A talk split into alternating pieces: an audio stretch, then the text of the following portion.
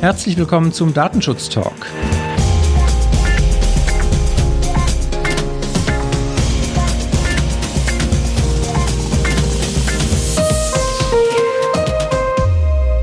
Ich begrüße Sie wieder ganz herzlich zu einer neuen Ausgabe unseres Datenschutz-Talks, dieses Mal wieder mit einer längeren Folge zu einem Thema und dazu begrüße ich einen geschätzten Kollegen und zwar den Robin, Robin Desens. Hallo Robin. Hallo Heiko.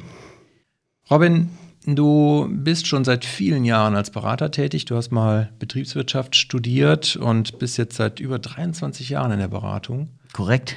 Eine lange Zeit. Und seit 2004 bist du bei der Firma HPP und dort im erweiterten Führungskreis. Ist das richtig? Das ist richtig. Ja. Deine Schwerpunkte sind Automobil und Telekommunikation? Genau, das sind die Themen, in denen ich zuletzt in den letzten Jahren maßgeblich tätig war. Was reizt dich so am Beratergeschäft und was würdest du sagen, ist so etwas, was dich da auch wohlfühlen lässt? Was macht das aus?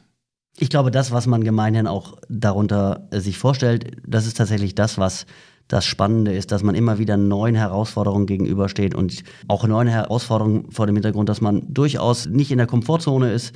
Und ähm, das ist das, was am Anfang sicherlich ein Unbehagen auslöst, jedes Mal neu mit dem nötigen Respekt in die Themen zu gehen, aber dann am Ende ist es, ist es das, was wirklich Freude macht, weil man wieder was geschafft hat, weil man wieder was Neues erlebt hat, neue Unternehmen, neue Themen und das ist das, was mich seit 23 Jahren dabei hält. Jetzt ist ja die Firma HPP und auch äh, dein Geschäft ist nicht unbedingt Datenschutz. Ja, jetzt sind wir aber hier in einem Datenschutz-Podcast. Das wirft natürlich erstmal Fragen wahrscheinlich auf. Warum sprechen wir miteinander? Aber wir haben in der Vergangenheit schon einige Dinge und Projekte ja zusammen gemacht, auch sehr erfolgreich, auch Datenschutzprojekte. Richtig. Und ja, vielleicht beschreibst du einmal ganz kurz, was ist eigentlich so die Kernkompetenz von HPP und äh, von dir und warum sind wir eigentlich dahin gekommen, dass wir gut zusammenarbeiten ja, können. Gerne. Ja, HPP ist eine mittelständische Unternehmensberatung äh, mit Sitz in Frankfurt, Inhaber geführt. Und wir sind eine Strategie- und Marketingberatung. Da liegen auch unsere Schwerpunkte, aber du hast es vorhin angesprochen, wir bewegen uns sehr, sehr stark in den Branchen Automobil, Telekommunikation und auch diverse äh, Themen im Mittelstand. Da machen wir alles von Vertrieb, After Sales, Prozesse, durchaus auch Themen am Rande, äh, wie zum Beispiel äh, ja in der Mittelstandsberatung, Geschäftsfelderweiterung.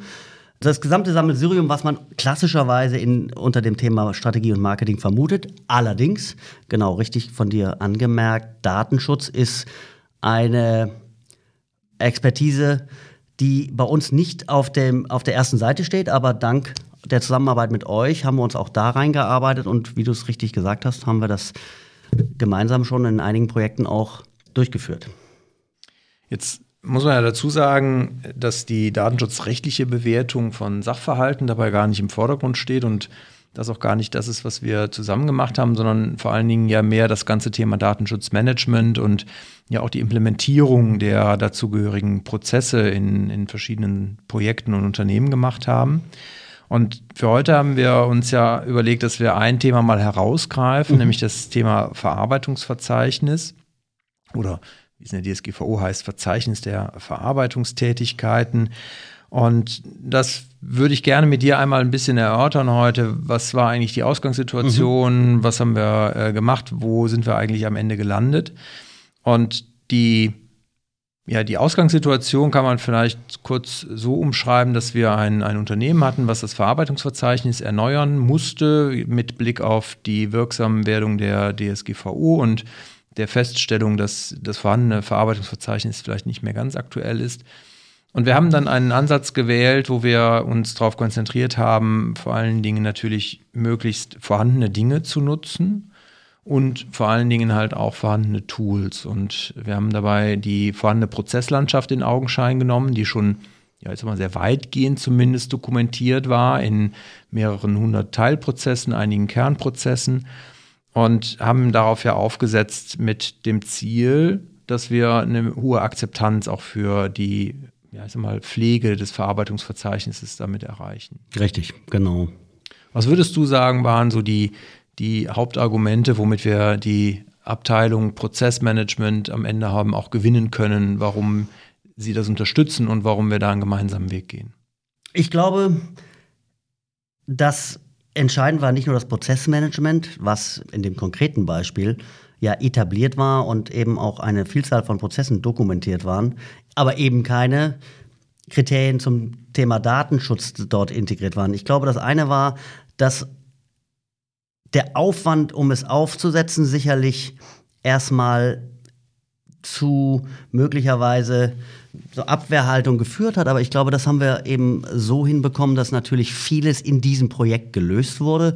Und der, um es grob zu sagen, und der, der zweite wesentliche Schritt ist, dass, es, dass wir es verständlich gehalten haben. Sowohl bei den Ownern der Prozesse in der Abteilung, die die Prozesse pflegt, dokumentiert und steuert, als eben auch bei denen, die deren Prozesse wir beschrieben haben und deren Input wir brauchten, um die datenschutzseitigen Kriterien zu erfassen. Und ich glaube, das war der Schritt, den wir in, in mehreren, oder die Schritte, die wir in mehreren Anläufen genommen haben. Und ja, das war der Schlüssel zum Erfolg. Wir können ja vielleicht auch noch mal da durchführen, wie wir das genau gemacht haben. Ich glaube, das ist das Wesentliche. Und äh, wir haben es ja nicht nur einmal gemacht, wir haben es ja dann auch noch mal nachfolgend gemacht. Und ich glaube, deswegen können wir auch sagen, dass wir hier ein recht erfolgreiches Vorgehen entwickelt haben, gemeinsam. Ja. Du hast es schon angesprochen, also es waren natürlich verschiedene Aspekte, die, die hier mit reingespielt haben. Ich glaube, gerade am Anfang war es auch nochmal wichtig, natürlich die Akzeptanz auf der Management-Ebene zu, zu haben.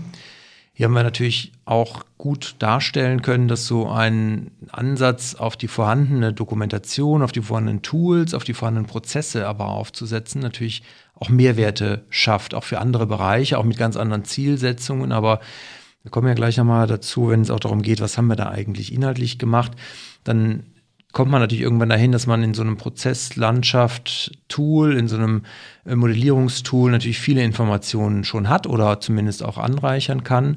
Und wenn man halt zum Beispiel zu, zu den Prozessen plötzlich die Systemtools, die Systemsicht mit ergänzt, wenn man Dienstleister, Schnittstellen mit ergänzt, dann kommt man natürlich schnell an die Stelle, dass halt diese Informationen, wenn sie denn einmal konsolidiert und vor allen Dingen auch äh, aktuell gehalten werden, ja viel, viel Interesse schaffen im Unternehmen und dadurch natürlich das ganze Thema, also sowohl Prozesslandschaft, Prozessmodellierung als auch Datenschutz plötzlich interessant werden für alle, weil Absolut. sie Mehrwerte erkennen. Absolut. Und ich glaube, das, das ist eben, wodurch es dann mächtig wird und wie du es richtig sagst, das, das weckt das Interesse abseits von den reinen Datenschutzinteressierten und Notwendigkeiten. Und das kann man erreichen, denn die Informationen liegen üblicherweise in den Unter Unternehmen natürlich an unterschiedlichen Stellen. Und, und die Kunst ist es an der Stelle, dieses, wie du es eben angesprochen hast, zu konsolidieren.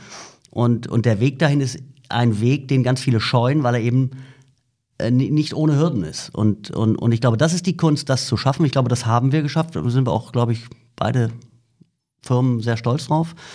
Denn dann passieren nämlich Dinge, wie du es richtig angesprochen hast. Man erfüllt nicht nur den einen Zweck, dass man datenschutzseitig das Verarbeitungsverzeichnis auf einem Stand hat, sondern man hat zusätzliche Aspekte noch mit drin, systemseitig, Dienstleister, Vendoren. Und, und das macht das dann wirklich hochinteressant. Ja. Wir haben ja auch, ich glaube, das war auch vielleicht nochmal ein Aspekt, der für das Unternehmen in dem Fall auch wichtig war, dass wir halt nicht noch ein neues Tool einführen für die Erstellung und Pflege des Verarbeitungsverzeichnisses, sondern dass wir das halt mit den vorhandenen Tools tatsächlich machen konnten und natürlich damit auch wieder die Akzeptanz sowohl für die Geschäftsleitung als auch für die Fachbereiche eigentlich am Ende haben heben können, weil sie halt nicht ein weiteres Tool pflegen müssen und nicht Richtig. einen weiteren Prozess brauchen, um wieder Pflege sicherzustellen, sondern halt über die vorhandenen Verfahren, wie Prozesse aktualisiert und ge aktuell gehalten werden, auch gleichzeitig das Thema Datenschutz mit abbilden können. Absolut, absolut. Und ich glaube, das ist sehr häufig der Fall, dass das eine sind die Kosten, die gescheut werden, das andere ist aber auch diese Ermüdungserscheinung bei den Mitarbeitern. Ja, wieder ein neues Tool. Und das führt häufig dazu, dass dann ein neues Tool oder auch ein altes Tool nicht in der Sorgfalt gepflegt wird und das führt genau dann dazu, dass man an diversen verstreuten Stellen die Informationen hat. Und diesen, diesen Schritt, ich glaube, das war, das war ausgangsseitig einer der ganz wesentlichen Erfolgsfaktoren dafür. Dass wir Bewährtes genutzt haben, dass wir dabei Kosten gespart haben, ist ein angenehmer Nebeneffekt, aber viel wesentlicher war die Akzeptanz bei den Mitarbeitern und im, im gesamten Unternehmen. Jetzt haben wir ja, und vielleicht glaube das, das ist das, was dann jetzt auch spannend wird, ist ja, wie haben wir das geschafft? Wir haben da einen relativ toughen Zeitplan gehabt. Ich glaube, wir haben insgesamt drei oder vier Monate ja. gebraucht, um in einem mittelständischen Unternehmen, ungefähr 3000 Mitarbeiter, würde ich sagen, sehr komplexe Datenverarbeitungen, sehr heterogen auch, haben wir es ja geschafft, ein äh, sehr aktuelles, ein sehr umfassendes Verarbeitungsverzeichnis aufzubauen und aufzusetzen und auch gleichzeitig die Prozesse, die dazu erforderlich sind, um das halt dann auch äh, zu pflegen und aktuell zu halten. Und ich würde jetzt gerne einmal ein bisschen auf die, auf die Vorgehensweise mhm. abzielen, die wir gewählt haben, zusammen mit euch. Und ich glaube, einer der ersten Punkte, die wir ja identifiziert hatten, war, und ohne jetzt mich da selber vielleicht erhöhen zu wollen, aber ich glaube immer schon einer gewesen zu sein. Ich dachte immer, ich wäre schon jemand, der eigentlich ganz gut so vermitteln kann zwischen den datenschutzrechtlichen Begrifflichkeiten und dem, was dann in der Praxis vielleicht verständlich ist. Aber ihr habt uns da und mich auch vor allen Dingen eines Besseren belehrt, dass es besser geht. Und ich glaube, das war halt einer der ersten Punkte, die wir erarbeitet haben, nämlich wie können wir die Informationen, die wir brauchen, so in Formulare packen mhm. und auch so benutzergeführt verpacken, dass sie halt von den Leuten am Ende auch verstanden werden. Genau, also ich glaube, äh, vielen Dank dafür, für das Kompliment, danke. Ich glaube, das ist aber auch ein Stück weit dem geschuldet, sicherlich ist es unser Handwerk, gehört zu unserem Handwerkszeug methodisch ansprechend, verständlich und auf den Punkt Tools zu schaffen oder auch einfach Dokumentationen und Kommunikationsmaterialien, die die auf dem Punkt sind. Aber natürlich, und das ist vielleicht auch der Charme an diesem Vorgehen, unsere Distanz zum Datenschutz hat hier sicherlich auch geholfen. Ja? Weil wir natürlich anders hinterfragt haben und tatsächlich wie ein Betroffener an der Stelle, der nicht datenschutzaffin ist, das eine oder andere hinterfragt hat was für euch vielleicht einfach auch durch den Stallgeruch, den ihr natürlich habt und die jahrelange Datenschutzerfahrung, wo, wo man manchmal in die Situation kommt, dass man glaubt, das müsste doch jeder kennen. Und das ist, glaube ich, an der, an der Stelle haben wir relativ schnell da den Weg gefunden und haben, und haben dann das zusammengelegt, eure Expertise mit unserem methodischen Vorgehen, um als, wir, als es darum ging, dann die Prozesse, die ja dokumentiert waren, nochmal um die Datenschutzsicht zu erweitern und bewerten zu lassen, denn das ist ja dann der Schritt gewesen, den wir hatten. Wir hatten dokumentierte Prozesse und mussten die, um Datenschutzkriterien bewerten äh, zu können, mussten wir sie erweitern und an den Menschen vorbeiführen, die diese Prozesse leben. Und da kommt das ins Spiel, was du ansprichst. Da kommt dann das ins Spiel, wie kommuniziere ich das? Wie kriege ich die Mitarbeiter dazu, dass sie das denn wirklich auch so tun, dass es eine hohe Qualität hat und ich eine hohe Rücklaufquote habe? Das ist das, glaube ich, was, worauf du abzielst. Wie haben wir das geschafft? Das ist ja schon ein ganz guter, ganz guter Punkt. Ne? Wie haben wir das geschafft? Und die Rücklaufquote ist ja auch etwas, was wir, glaube ich, ähm, ganz gut hinbekommen haben, nämlich eine, eine hohe Rücklaufquote zu haben in den auch gesetzten Zeiten. Aber dem ist ja ein gewisser, äh, eine gewisse Testphase, so ein Friendly User Test, nenne ich es mal, vorangegangen. Kannst du noch mal ein bisschen beschreiben, was wir da eigentlich gemacht haben und wie der Ablauf war? Genau, also ich glaube, das, der erste Schritt ist der, dass wir, dass wir den ersten Wurf dessen, was wir dort an die Menschen geben, die die Prozesse leben und die die datenschutzseitig bewerten sollen, dass wir den sehr intensiv gemeinsam diskutiert haben und geguckt haben, dass wir hier einen Sprech finden, eine Sprache, die verständlich ist. Als wir soweit waren, haben wir dann mit einer ganz kleinen Gruppe von Prozesseignern aus dem Unternehmen eine Testphase gehabt und haben die Prozesse mit den zu bewertenden Datenschutzkriterien an verteilt aber ganz wesentlich, wir haben dabei gemeinsam, ich erinnere mich noch an viele Webinare, die wir gemeinsam gemacht haben, nämlich Leitfäden ausgeteilt. Das ist eine Sache, das setzt voraus, dass man davon ausgeht, dass der, dass der Prozesseigner sich den durchliest. Wir wussten, das ist im Tagesgeschäft nicht immer möglich, deswegen haben wir direkt Webinare aufgesetzt und haben danach, wo wir gemeinsam nochmal den Fragebogen erläutert haben und auch Punkte, warum wir an manchen Stellen bestimmte Dinge erfragen und haben dann noch eine Sprechstunde aufgesetzt und das Ganze eigentlich immer so gehalten, dass wir sagen, wir stehen immer für Fragen zur Verfügung. Ich denke, das war ein ganz wesentlicher Schritt, äh, vielleicht auch aus deiner Sicht, dass das zum Erfolg geführt hat. Und das war die Pilotphase und in dieser Pilotphase haben wir dann natürlich diese drei Aspekte. Wie sieht das Dokument aus, das zu befüllen ist? Wie sieht unser Leitfaden aus? Ist er auf dem Punkt? Und dann nach der Pilotphase, wenn wir in die Fläche gehen, wie gestalten wir das Webinar, dass es ansprechend, verständlich und auf den Punkt ist? Und was müssen wir anbieten darüber hinaus? Und dann kamen diese Sprechstunden.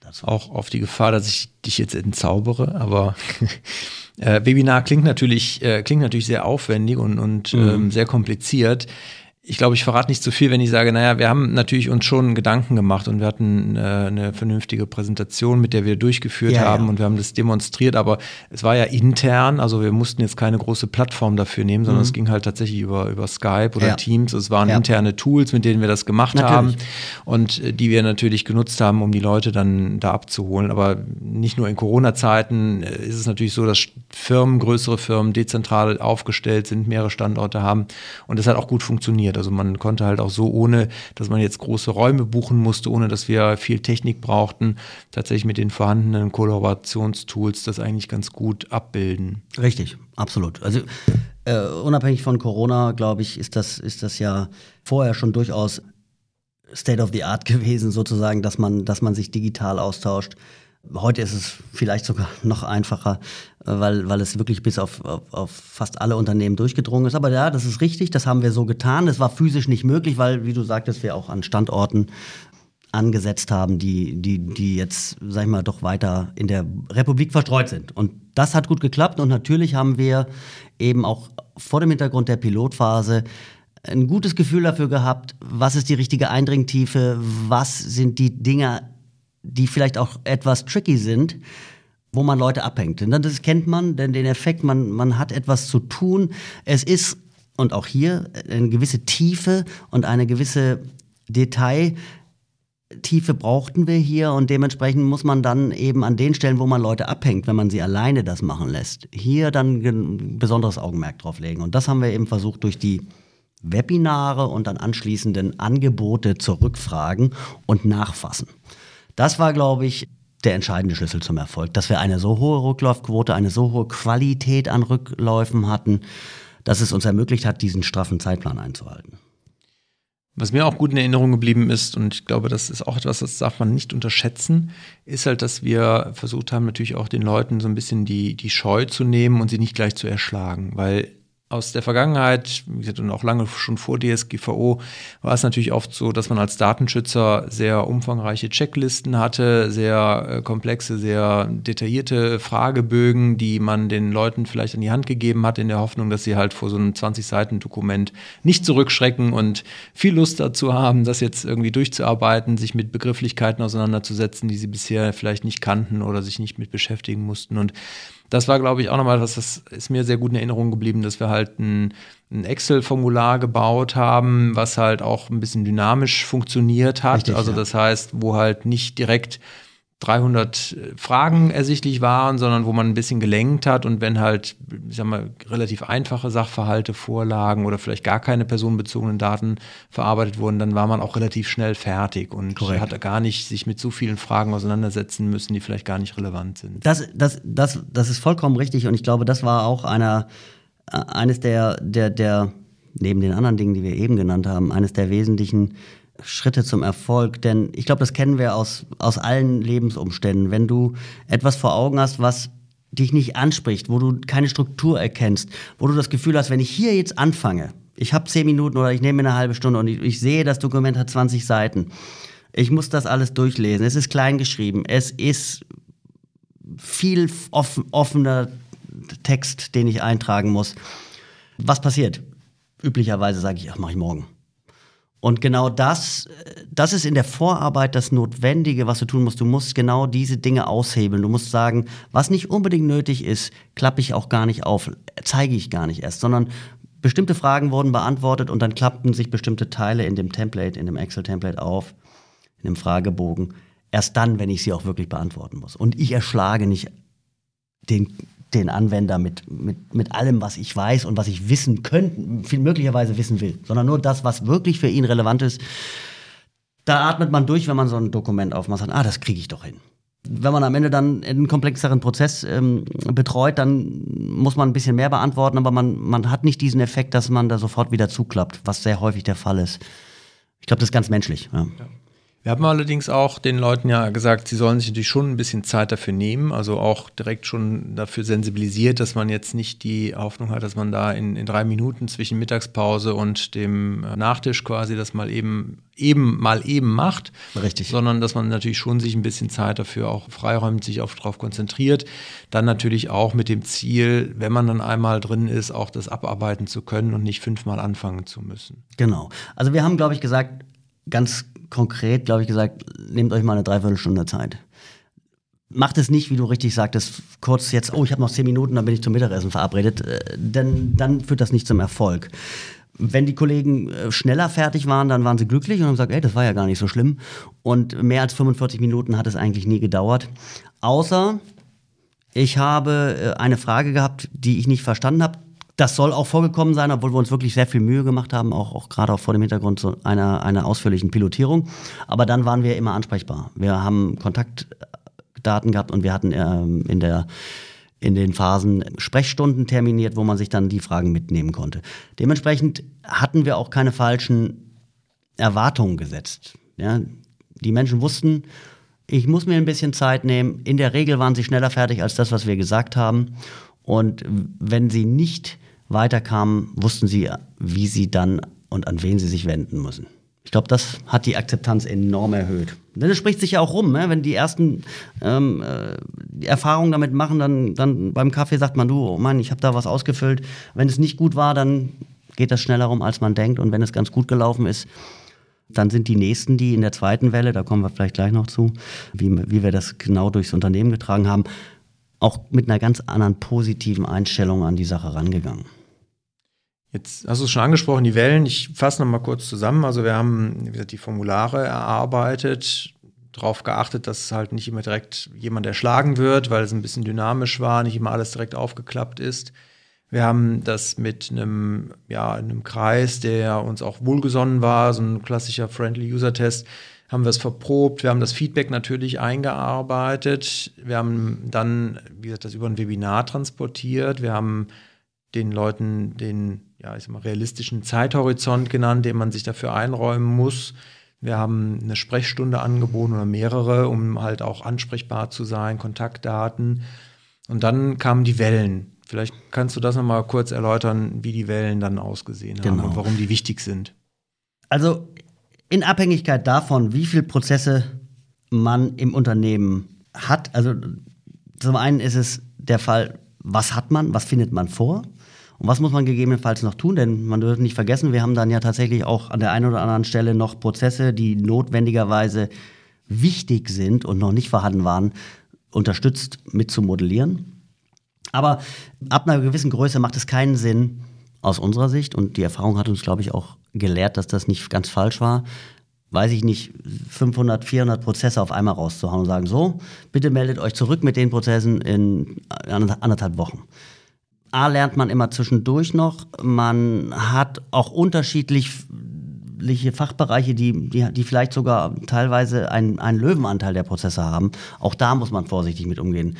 Das heißt, das sind handelbare Mengen, die man selber dann auch nach am Ende, wenn sie zurückkommen, natürlich auch mal verarbeiten muss. Denn die Bewertung durch den Fachbereich, die, das Ausfüllen dieses, dieses Fragebogens, setzt ja dann noch einen nächsten Schritt an. Man muss es dann einarbeiten, man muss es dann auch noch datenschutzseitig bewerten. Da kommen wir vielleicht auch noch zu. Ja, und es kann und, ja auch mal Rückfragen geben. Ne? Und das ist ja auch richtig. sinnvoll, dass die nicht irgendwie erst acht Wochen später kommen, sondern dass genau. die Fachbereiche auch das Gefühl haben, dass das auch bearbeitet wird. Genau. Also man ist einfach näher dran, man lernt in jeder Welle, man optimiert noch und es schafft in der Abarbeitung die Möglichkeit, wie du richtig sagst, den Menschen auch Feedback zu geben als wenn man dann raushaut, 400 Stück, man kriegt dann hoffentlich einen Großteil zurück und dann hat man auf einmal drei, wie du sagst, oder sechs, sieben Wochen nochmal eine Frage, weil man dann an dem 400. Prozess angekommen ist. Also das vermittelt auch das Gefühl, ich bin an dem Thema dran. Wenn ich eine Frage habe, ist der Mensch noch drin, der es ausgefüllt hat und man in der Nachbearbeitung, in dem, was dann noch folgt, nämlich die datenschutzseitige Bewertung durch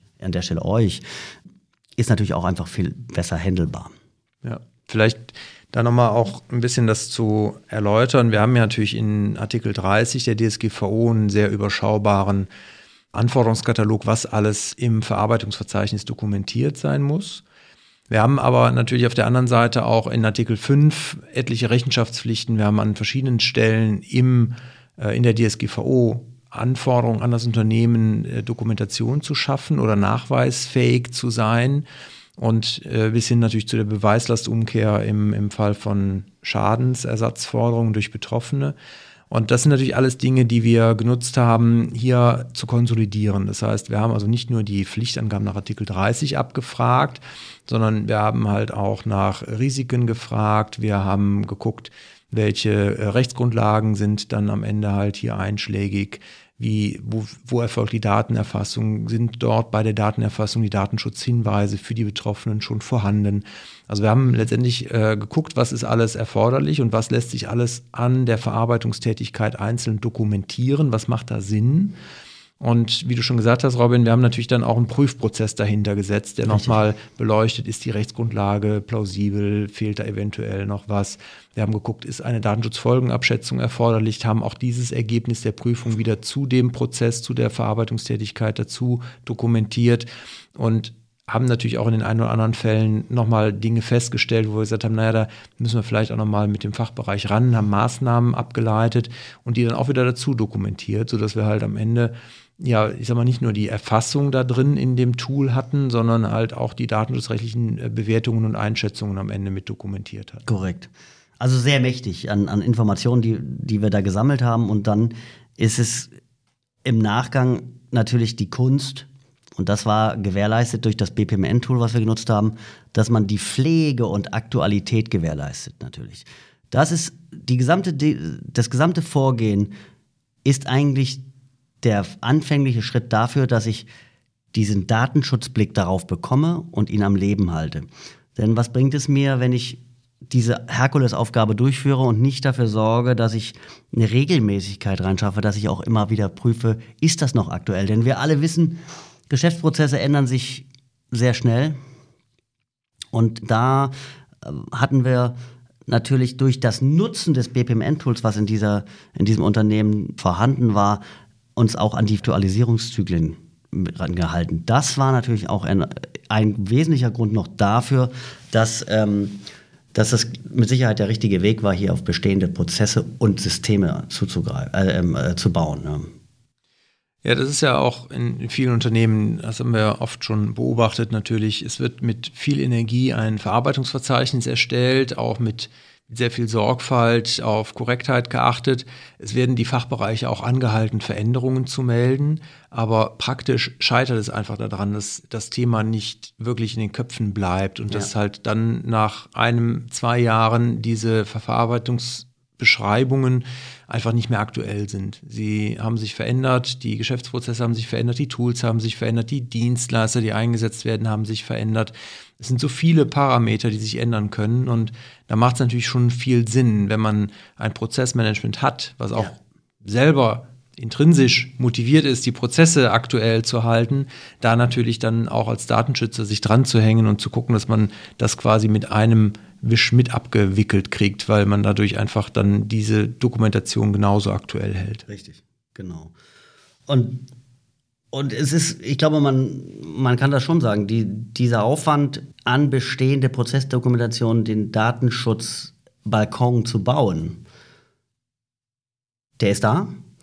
Der ist auch da ist es auch notwendig, dass man die Kräfte bündelt. Ne? Wie du sagtest, die drei, vier Monate, die muss man schon sauber durchziehen. Da muss man auch ähm, du hast es vorhin und früher auch schon mal gesagt, äh, ich will es vielleicht ein bisschen abgenutzt. Zuckerbrot und Peitsche ist auch vielleicht nicht, nicht ganz so das, das schöne Wort, aber man, natürlich muss man, muss man auch äh, an einigen Stellen dann hinterher sein und, den, und ein bisschen Druck ausüben. Da ist es auch wichtig, dass man intern beim Unternehmen eine, eine Projektleitung hat, die, die der Sache sich natürlich auch verschrieben hat. Also wenn man das bei einem Unternehmen macht, als Externer, wird man sicherlich nicht so zum Ziel kommen, wenn man nicht auch von intern das Buy-in hat. Und da braucht, meine ich jetzt nicht, dass, dass das Prozessmanagement sagt, ja, ihr dürft das machen, äh, sondern man braucht jemand, der, der einem die Türen öffnet und auch nachhaltig äh, dafür sorgt, dass, dass man an der einen oder anderen Stelle, wenn es mal klemmt, bei so vielen Fachbereichen klemmt es immer wieder mal, muss man dann auch noch mal hier und da ein bisschen den Fuß in die Tür stellen. Und Das ist, glaube ich, dann, wenn man das geschafft hat, wirklich schade, wenn man es nicht weiterleben lässt. Und das ist das, was du eben ansprachst, dass man, dass man dafür sorgt, dass man eine, eine nachhaltige Aktualisierung gewährleistet. Denn sonst hat man in die Tonne gearbeitet. Nach zwei Jahren ist das Thema veraltet. Ja, das ist, ist natürlich bei allen Compliance-Themen so. Das ist bei den Security-Themen, bei allgemeinen Management-Systemen, bei Datenschutz, bei Compliance. Wie gesagt, das muss intern gewollt sein. Es ja. muss von oben, von dem obersten Management natürlich tatsächlich unterstützt werden. Und wie du schon gesagt hast, es kommt halt auch wirklich auf die Führung im Projekt an. Auch eine Erfahrung, die ich durchaus gerne weitergebe, ist halt, es muss nicht der Datenschutzbeauftragte sein. Im Gegenteil, der Datenschutzbeauftragte sollte sich auf die fachlichen Aspekte konzentrieren und das Ganze, die Projektkoordinierung, das auch wie wir das ja uns aufgeteilt haben. Ja, wir machen so das, das den fachlichen Teil, ihr macht das Operationalisieren mhm. mit den Fachbereichen, das, das ganze Doing, letztendlich das Treiben und, und äh, Begleiten auch so eine Aufteilung macht sehr viel Sinn, weil man halt die Fachkompetenz des Datenschutzbeauftragten gezielt, fokussiert nutzen kann und nicht mit, ich sag mal, administrativen Projektmanagementaufgaben in Anführungszeichen vergeudet, die andere im Zweifelsfall auch besser können. Also das muss man ja auch, auch sehen, dass nicht jeder ja. Datenschutzbeauftragter immer auch ein begnadeter Prozessmanager ist, sondern er hat ja seine Fachkompetenz im, im Bereich Datenschutz. Und da ist man auch gut beraten als Unternehmer, den diese ausleben zu lassen und nicht mit äh, Projektmanagementaufgaben zu betrauen.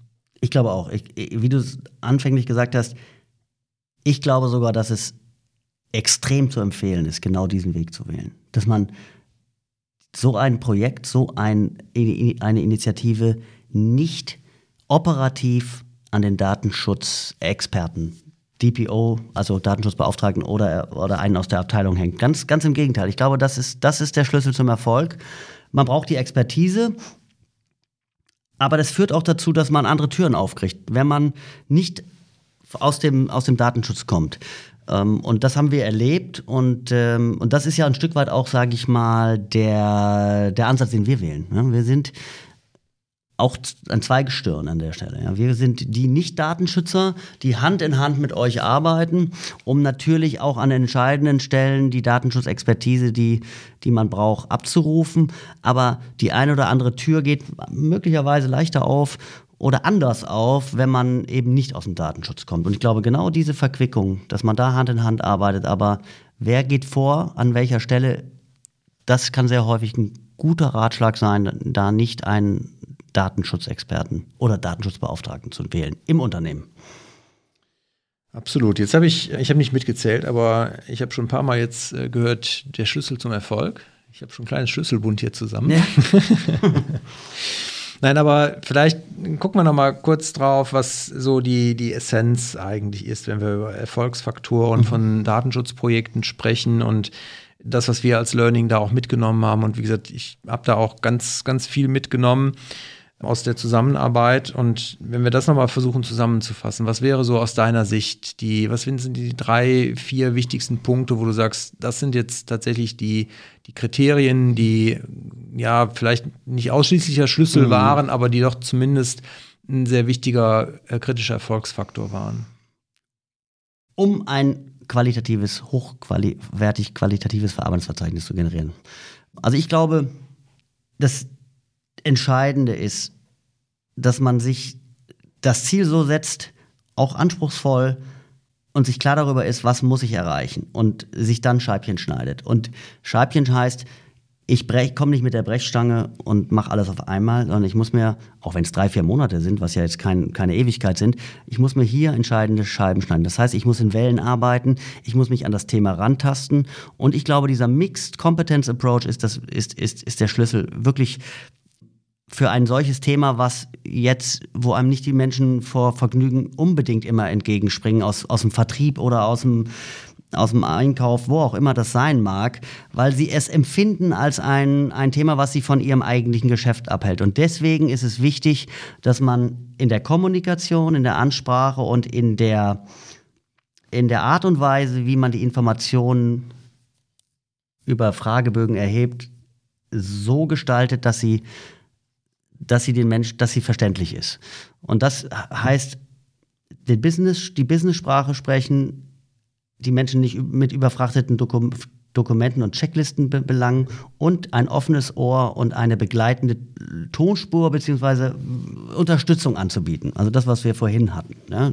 dass ich die Menschen mitnehme und sie begleite bei dem, was ich da tue. Und dann, das vielleicht noch am Rande, was ich glaube, was, was wir auch geschafft haben, ist erstaunlicherweise, diese Notwendigkeit der Dinge, die wir da getan haben, hat nicht zuletzt dazu geführt, dass wir über die Breite des Unternehmens eine ich würde jetzt nicht so weit gehen wollen zu sagen, eine, äh, also ich würde nicht sagen, dass wir, dass wir geschult haben. Das ist, glaube ich, zu viel. Das, das ist ein anderer Zweig. Aber wir haben eine Awareness geschaffen und eine Sensibilisierung für das Thema, weil, wenn, weil sich natürlich die Mitarbeiter damit beschäftigen mussten.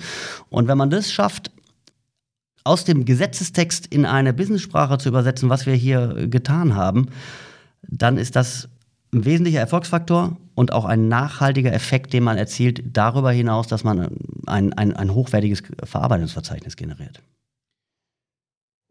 Das hochwertige Verarbeitungsverzeichnis würde ich gerne mal kurz aufgreifen, weil natürlich, ja, ich sag mal, in vielen Unternehmen begegnet einem dann oft so, dass, äh, dass die Antwort von Datenschützern eher seltener, aber vor allen Dingen von der Geschäftsführung ist, wir brauchen kein hochwertiges Verarbeitungsverzeichnis. Das ist ja, ist ja eine Pflichtdokumentation, da, da reicht uns sozusagen äh, das, womit wir gerade durch die Tür kommen, wenn mal die Aufsichtsbehörde prüft.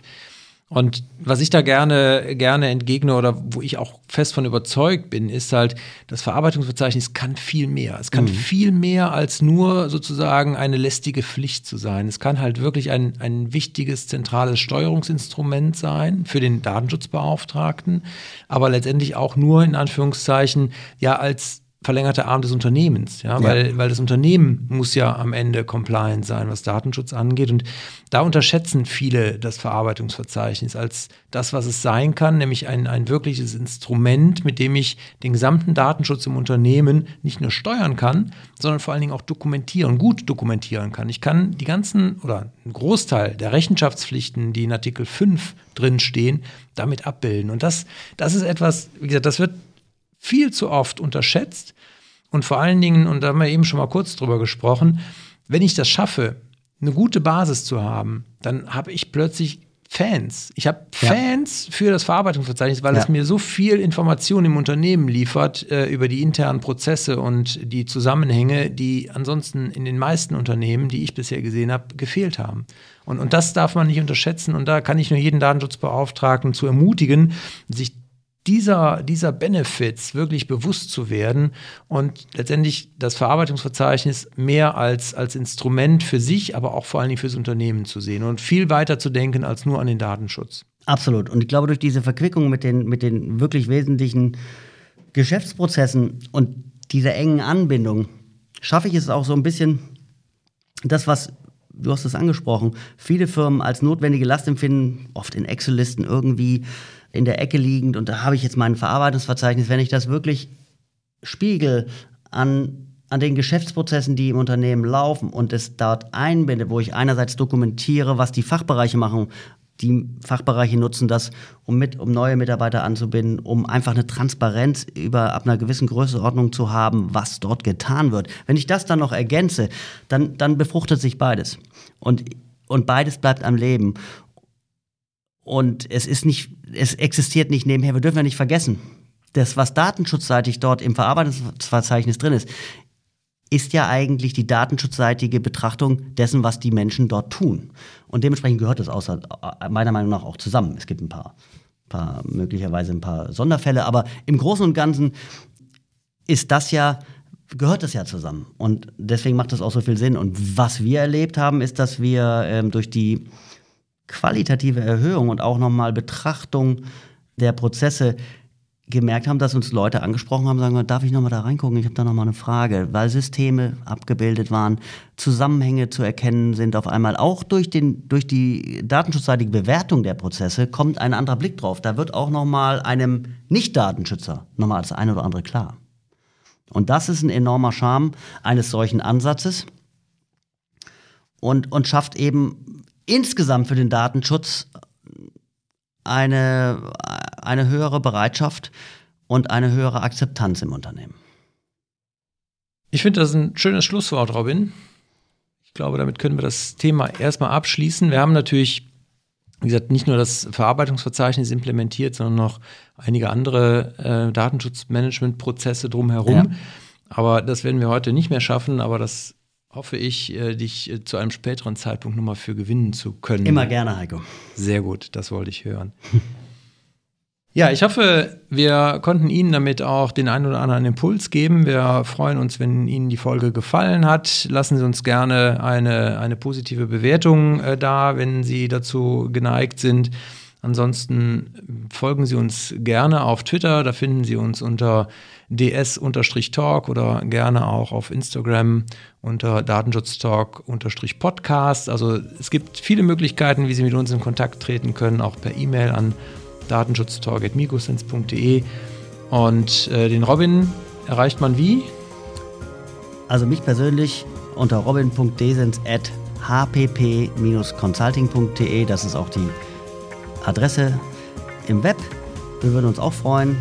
Wir sind immer ansprechbar rund um, die, um das Thema Datenschutz und natürlich auch alle weiteren Themen, die wir im Vorgang genannt haben. Es hat mir Spaß gemacht, Heiko. Und ähm, wie im Projekt auch der Podcast. Es ist eine große Freude. Ja, vielen Dank, kann ich gerne zurückgeben. In diesem Sinne würde ich sagen, bleiben Sie uns gewogen und auf bald. Alles Gute.